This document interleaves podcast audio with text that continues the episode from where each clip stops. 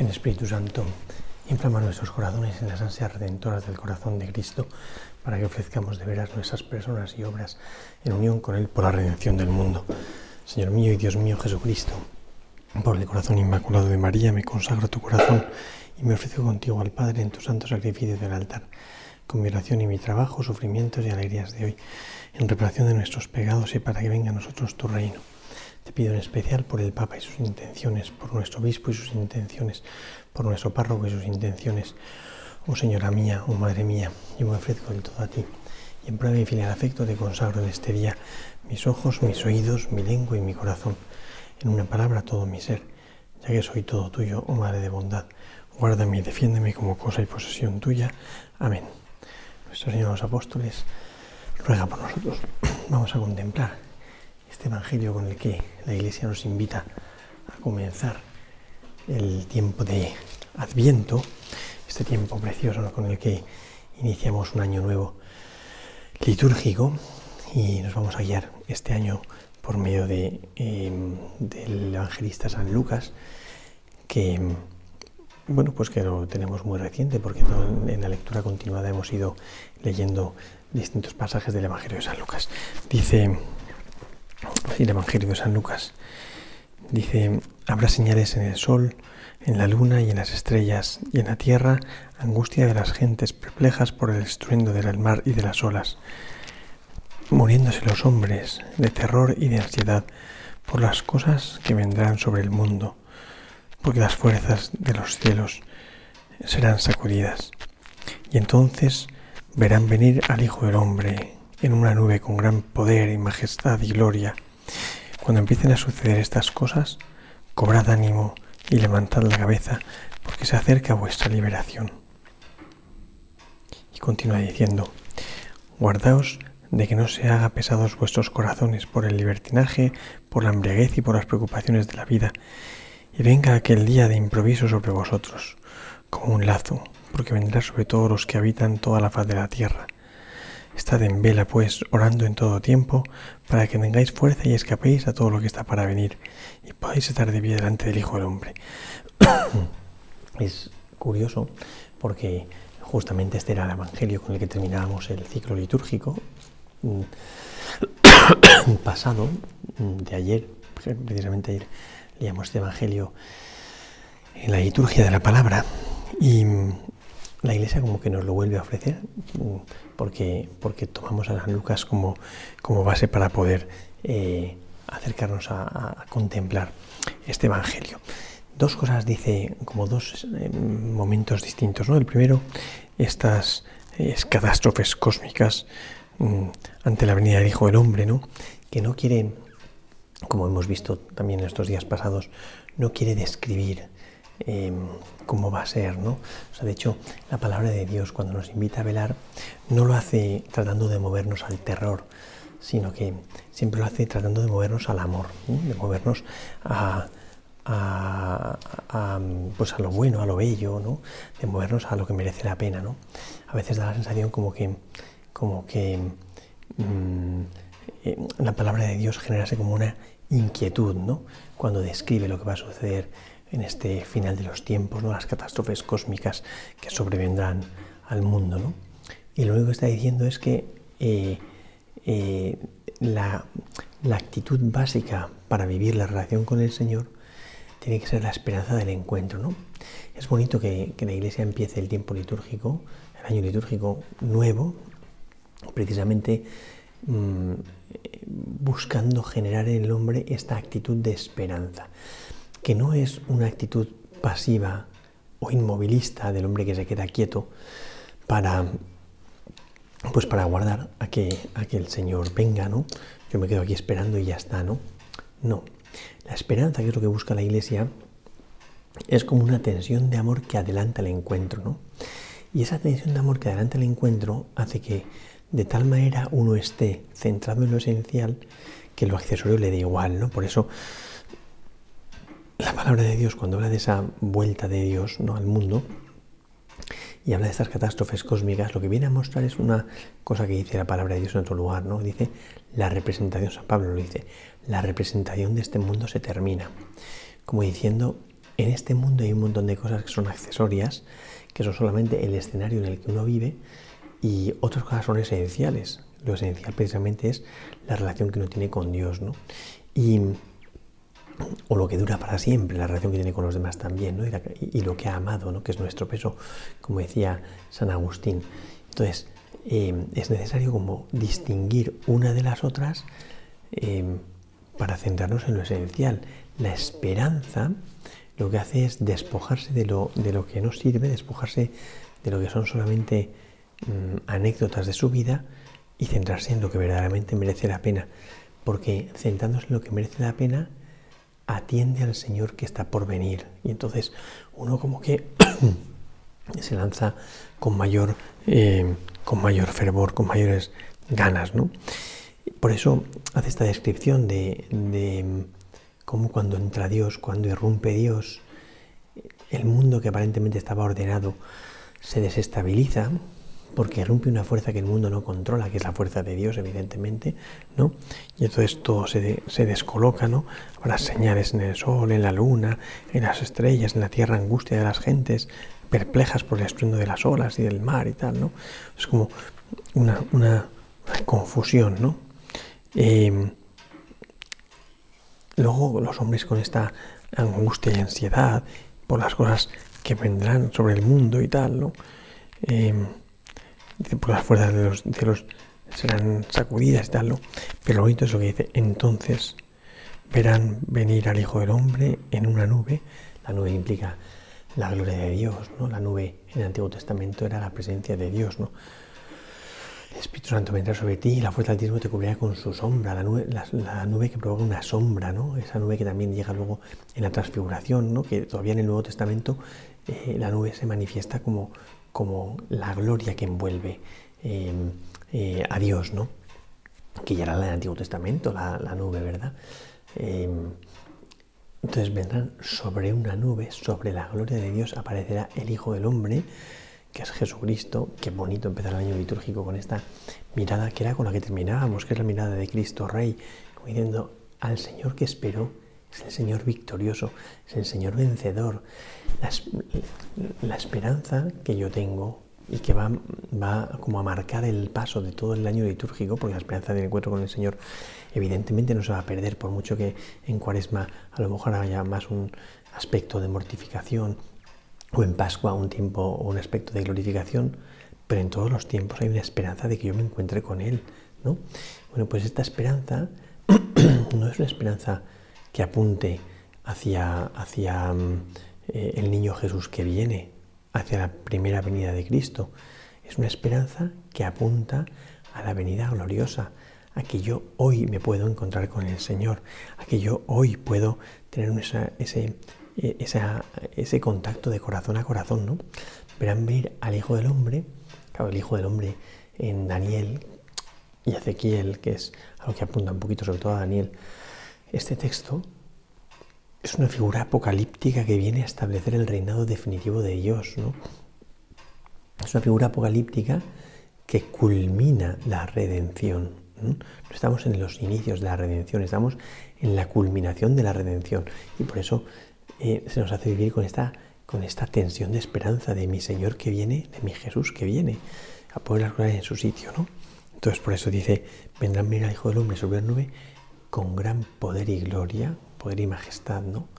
Es bonito también, ¿no? Porque, porque quien tiene que temblar por la venida del Hijo del Hombre no soy yo, que estoy deseando que venga, ¿eh? no somos los que formamos parte de Cristo, sino, sino el diablo y todos los enemigos del Señor, porque viene con gran poder y gloria sobre las nubes del cielo, ¿no?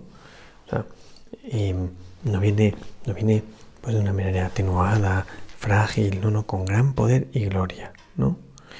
Y por eso, por eso cuando empiecen, eh, cuando, cuando empiecen a suceder estas cosas, cobrad ánimo, levantaos, alzad la cabeza, porque se acerca vuestra liberación, ¿no? Levantaos y alzad la cabeza. Qué bonita que estas fuesen las dos actitudes del tiempo de Adviento, ¿no? Esa esperanza, que como digo es esta virtud activa de tensión de encuentro con aquel que sabemos que nos quiere, nos hace por un lado levantarnos de golpe, cobrad ánimo, levantad, o sea, volved a tener fuerzas, volved a vivir la vida con pasión, con ilusión, con ganas, mm, con fervor, ¿no? Levantaos. En segundo lugar, alzad la cabeza, ¿no? Em, no viváis como postrados, esclavizados por las cosas, habiendo perdido la dignidad de los hijos de Dios, ¿no? Levantaos y alzad la cabeza es levantaos y, y recuperad vuestra dignidad, ¿no? Eso que dice San Pablo, ¿no? La creación expectante aguarda la plena manifestación de los hijos de Dios. Esto me emociona porque cuando escucho este levantaos a la cabeza, lo que me sale a decir es que se prepare el mundo, porque vamos los cristianos, estamos saboreando todavía en este tiempo eh, esos testimonios de gente que nos rodea, que es gente buena y que muchas veces vemos que dan unos testimonios de vida cristiana preciosos, ¿no? Y que el mundo no está preparado para, para escuchar estos testimonios de vida cristiana. Cuando San Francisco de Borja se convierte eh, y descubre su vocación jesuítica, él piensa a la compañía y porque ha fallecido ya su mujer y entonces le dice a Ignacio, vale, pero en secreto. Todavía no se puede hacer público. Y dice, porque el mundo no tiene oídos para escuchar tal estampido.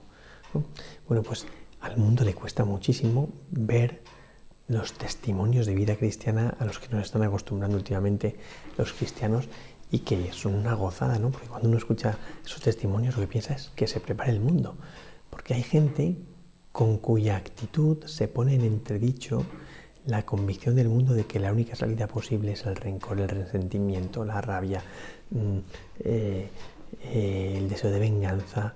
cuando actúa la gente te hace ver que es posible, mm, eh, es posible que la última palabra sea el amor y no la venganza, claro, pues entonces el mundo entra en crisis, el mundo entra, o sea, el mundo palidece, porque no, porque, porque no está preparado para poder escuchar esto, ¿no? Bueno, y bien después la segunda parte de, este evangelio que nos regala la iglesia para el comienzo del, Adviento y del año litúrgico, que es el evangelio que escuchábamos ayer, ¿no?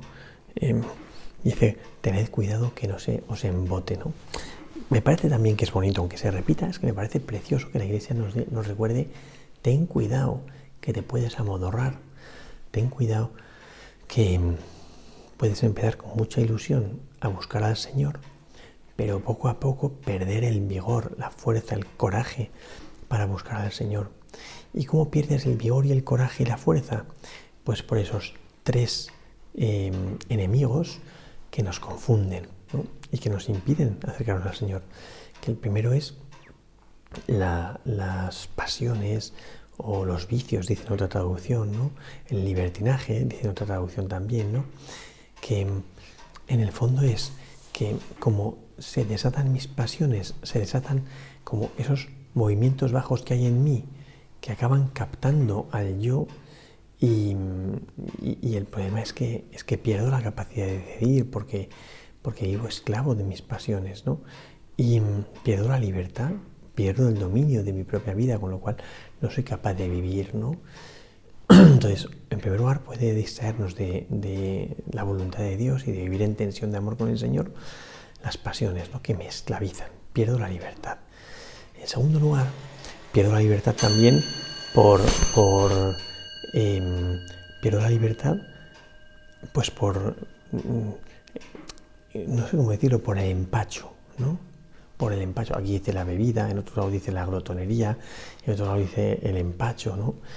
Mm, que es que, que saboreo las cosas buenas, disfruto las cosas buenas, pero cuando las cosas buenas las recibo en demasía, acaban, acaban eh, incapacitando a saborear más. Y como ya estoy lleno de cosas, aunque sean buenas, son muy buenas, pero me he llenado, cuando se me ofrece em, eh, otras cosas, pues ya no soy capaz de acogerlas. Cuando se me ofrece la palabra de Dios, cuando se me ofrece Dios mismo, ya no soy capaz de acogerlo y entonces pierdo la esperanza. ¿Por qué? Porque ya estoy empanado, ya estoy lleno, ya estoy colmado, entonces no quiero esperar más porque no tengo capacidad de recibir más. Y entonces prescindo de ello. Y, como digo, hay que tener mucho cuidado con esta actitud, ¿no? porque, porque el que se llena de cosas buenas, pero por llenarse se atasca, eh, ha cortado la capacidad de desear, con lo cual ya no puede acoger más dones que se le dan. ¿no? Y en tercer lugar, dice las preocupaciones de la vida. ¿no? Y las preocupaciones de la vida em, son cosas importantes que uno tiene que hacer, pero que le tienen tan atareado que no tiene tiempo para, para preocuparse de cosas importantes. ¿no? Y claro, son tres cosas. Las pasiones que esclavizan, eh, las satisfacciones que hastían y las preocupaciones que, nos ocupan. Y entonces estas tres cosas, ya sea que estoy esclavo, ya sea que estoy hastiado, ya sea que estoy ocupado, incapacitan o imposibilitan que yo pueda seguir deseando, que yo pueda acoger al Señor. ¿no? Y entonces lo que sucede es que al final mm, viene el Señor, sí, sí, vendrá el Señor, pero yo no lo estoy esperando, yo no lo estoy esperando, con lo cual no estoy, no estoy con capacidad receptora. entonces al final pues mm, igual que viene, se mira. Entonces la iglesia que es tan buena nos invita a ir a lo esencial. Y qué dos actitudes yo creo que tenemos que trabajar para que, para que podamos en este tiempo de viento recibir a Cristo que se acerca.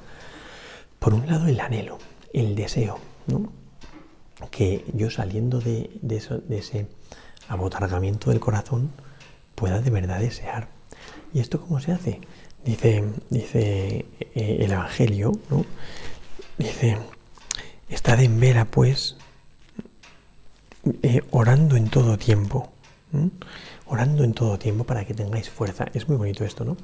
Porque como se sale de, ese, de esa esclavitud de las pasiones, de ese hastío de, las necesidades, de, las, de los gustos satisfechos y de esas y esa ocupación de las cosas de la vida que nos inquietan, como se sale, es por medio de, una oración, pero no, de la, una oración es de rezar una plegaria y ya está, sino de la oración como el anhelo del corazón que va al Señor, ¿no? el impulso del corazón que decía Santa Teresa de Elisía. ¿no? Cuando uno ora de veras, lo que hace es poner en juego su capacidad de anhelar. Entonces, en el, Adviento, lo que tenemos que trabajar es ese deseo que, que, que, corre hacia Dios, ¿no? El anhelo en primer lugar, fundamental. Y en segundo lugar, yo diría la admiración que culmina en la adoración, ¿no? O sea, que uno se quede pasmado de pensar que Dios viene a mí, que todo un Dios mm, busca el cauce por medio del cual él pueda acercarse a mí sin, asustarme, sin echarme para atrás. ¿no? Entonces, uno empieza por la admiración, ¿eh? ese pasmo, cuando llegamos a Navidad, ya sabéis que el pastorcito, que uno de los que más me gustan a mí, o el que más me gusta a mí, es el pasmado que no entiende nada, ni quiere entender. Lo único que hace es acoger un don que le supera. Y, y ante ese don que le supera, lo que hace es derramar su vida, postrarse, entregarse, ¿no? Y, por eso lo hace silenciosamente, porque se siente como sobrecogido ante algo que es muy grande, ¿no? Y, entonces, entonces termina en esa adoración, que es mudo, absorto y de rodillas. Si no, si no llegamos a la Navidad con esta capacidad de sorpresa asombrada y de adoración, no entraremos en el misterio de Dios, ¿no? Claro, para poder hacer esto, para poder desear y para poder admirar, la Iglesia va a poner en nuestras manos, nuestros labios, perdón, constantemente la misma palabra, es, o la misma expresión, ven Señor Jesús. Y esta expresión lo que era es eh, eh, repetir permanentemente una frase de tal manera que un sentimiento formulado eh, constantemente, pues acaba generando en nosotros esa actitud. Formar un sentimiento tiende a crearlo. Entonces, seguramente de tanto decir, ven Señor Jesús, ven Señor Jesús, llegará un momento donde anhelemos profundamente esa llegada del Señor Jesús, esa, venida del Señor Jesús, ven Señor Jesús. Y por otro lado, eh, la Iglesia nos invita como a, quedarnos asombrados, admirados ante este Dios, ah, perdón, este Dios que se nos acerca. El tiempo de viento no es por tanto un tiempo penitencial, que no nos engañe esa comparación que hacemos a veces con la cuaresma. no es un tiempo penitencial, es un tiempo de ir a lo esencial, de quitar distracciones para quedarnos con lo único importante, de tal manera que cuando venga el Señor seamos capaces de distinguir el Señor de, otras cosas. Entonces ojalá que la Iglesia nos, lleve de la mano y nosotros nos dejemos guiar en este, en este, en este camino de busca ansiosa, animada, eh, esforzada, gozosa eh, del Señor. No olvidemos, desde luego, que hay dos características más del tiempo de Adviento que tienen que acompañarnos. Uno, que es el tiempo mariano por excelencia. Y dos, que es el tiempo de la alegría que precipita, que, que pregusta ya ese encuentro con el Señor en la Navidad. Gloria al Padre, al Hijo y al Espíritu Santo, como era en el principio, ahora y siempre, por los siglos de los siglos. Amén.